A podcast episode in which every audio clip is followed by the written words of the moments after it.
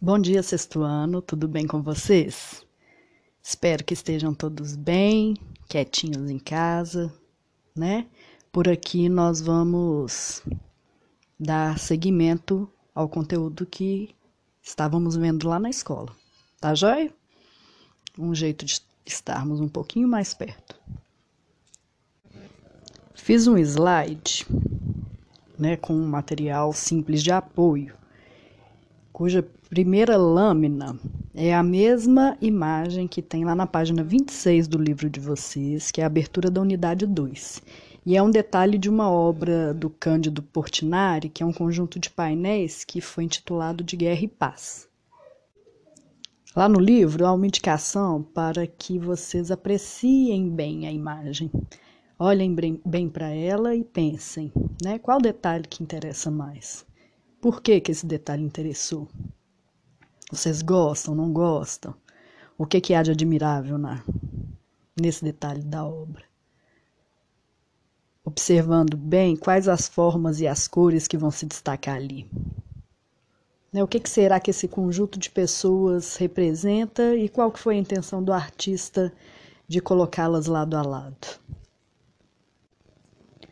Num próximo slide, eu coloquei a obra mais aberta, onde mostra que Guerra e Paz contém dois painéis, um onde o Portinari vai trazer através de cores frias, imagens que ele faz referência à guerra, e onde ele vai fazer referência à paz, ele vai trazer um calorzinho maior, vai usar as cores mais quentes.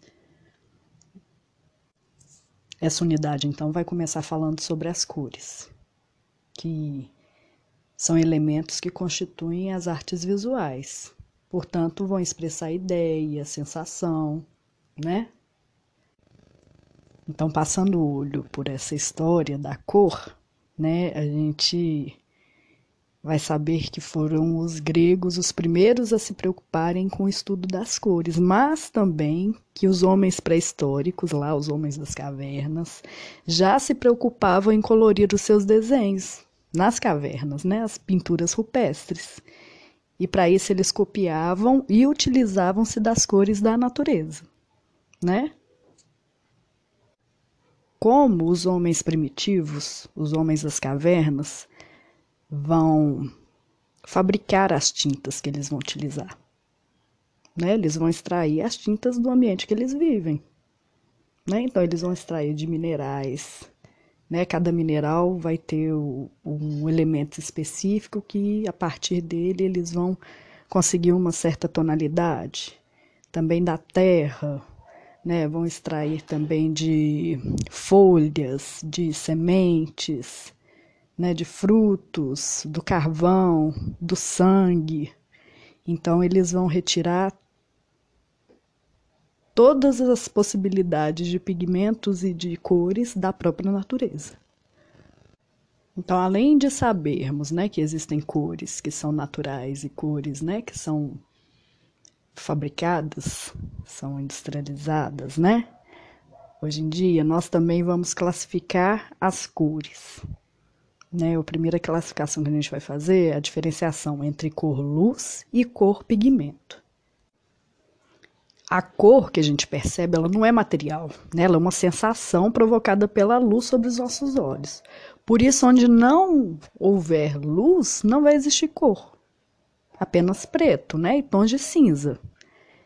Foi o Isaac Newton que descobriu que a luz branca, na verdade, é composta por sete cores, né? As cores do arco-íris. E ele fez essa descoberta quando a luz passou por um prisma e decompôs é, a luz do sol nessas variadas cores, né? Como então que nós vemos as cores, né?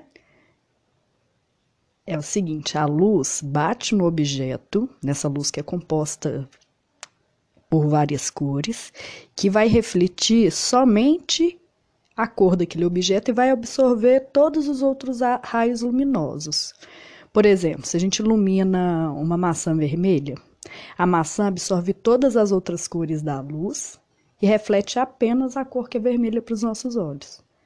Tá? É por isso que em dias que são muito quentes, né, a gente fala que é melhor vestir roupa branca, porque o branco vai refletir todas as cores da luz. Né? Então ela vai esquentar menos. O preto não, o preto vai absorver todas as cores, não vai refletir nenhuma, né? Então fica a cor preta.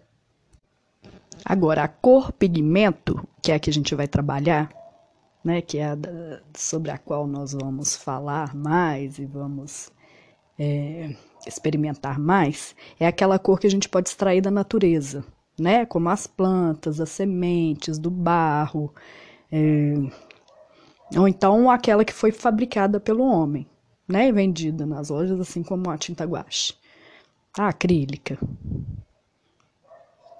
Ela é dividida assim. Primeiro nós temos as cores primárias. Quais são as cores primárias? São aquelas cores que a gente não consegue fazer através de mistura de outra tinta. Tá? Então a gente não consegue produzir essas cores através de uma mistura.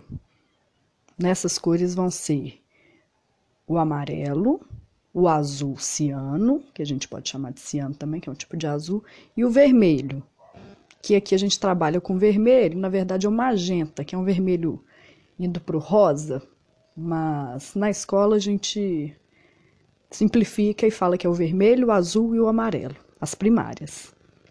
Não são feitas através de mistura de nenhuma outra cor. Já as secundárias são aquelas cores que são formadas pela mistura de duas primárias. Que também vocês já estão cansados de saber, eu acho. Nós já até trabalhamos isso outros anos, eu acho. Por exemplo, se eu misturo o amarelo, que é uma primária, com o vermelho, outra primária, eu obtenho laranja, que é uma cor secundária. Se eu misturo o azul com o amarelo, que são duas primárias, eu obtenho o verde, que é uma cor secundária, porque ela é obtida a partir da mistura de duas cores primárias. Se eu tenho vermelho e misturo com azul, eu tenho violeta, o roxo, que é uma outra cor secundária. Então, se as primárias são o vermelho, o amarelo o azul, as secundárias serão o laranja, o verde e o roxo. Ok? E por assim vai, tá? Nós teremos as cores terciárias, que vão ser as cores que surgem da mistura de uma cor primária com uma cor secundária. Tá? Então, se eu misturo, por exemplo, o vermelho, que é uma cor primária, com o violeta como a cor secundária, eu vou ter uma cor terciária. Ok? E aí continua, nós vamos ter cores quaternárias, tá?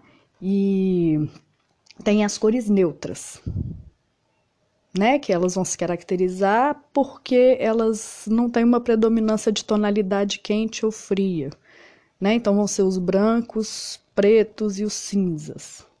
São as cores neutras. Vocês vão fazer a leitura do livro da página 26 até a página 35, ok? Vão dar uma olhadinha no slide, que tem algumas informações bem básicas tá? Só para complementar um pouquinho o que está no livro. E no último slide tem uma atividade que vocês vão fazer. As atividades que estão é, propostas no livro, eu não pedi para serem feitas porque elas pedem materiais que pode ser que vocês não tenham em casa. E nesse momento eu não vou é, pedir que saiam para comprar, ok? Tinta.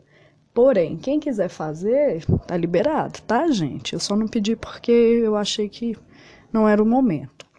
Tá? Então, lá no slide, eu pedi para vocês fazerem uma releitura para os painéis Guerra e Paz do Cândido Portinari. Tá? Então, o que, que vocês vão fazer? Vocês vão olhar os painéis, vão pesquisar, ver sobre o que, que eles estão falando, olhar as imagens de perto. São painéis lindíssimos, tá? E a partir dessa observação e dessa pesquisa que vocês fizerem, vocês vão criar em formato A4, papel ofício, tá utilizando a técnica que vocês quiserem, pode ser um desenho, pintura, colagem, pode ser um desenho digital, fotografia, como vocês quiserem. Uma obra suas, tá? Vocês vão pensar bem nas cores utilizadas. Lá, vocês vão ver ao estudar que nesse painel ele utilizou as cores quentes e as cores frias com um propósito. Então pensem nisso também. Tá, vocês podem fazer sobre o mesmo tema. Vou fazer guerra e paz, mas eu vou criar as minhas imagens. Ok, ah, vou fazer sobre é, alegria e tristeza e vou aplicar as cores que eu acho que são pertinentes. Vou tentar fazer o Guerra e Paz, mas eu vou colocar é, com animais. Não sei. Aí vocês vão usar a criatividade suas e fazer uma leitura própria suas com um desenho bem caprichado, bem colorido, tá? De vocês. Depois que estiver pronto, vocês vão fotografar e me enviar. Tá joia? De antemão, gente, eu já peço desculpas pela qualidade do áudio. Não é o ideal e nem é o que vocês merecem, mas diante do que nós estamos vivendo é o que foi possível, ok? Estou com saudades do sexto ano, tá? Em breve nos encontramos. Um beijo.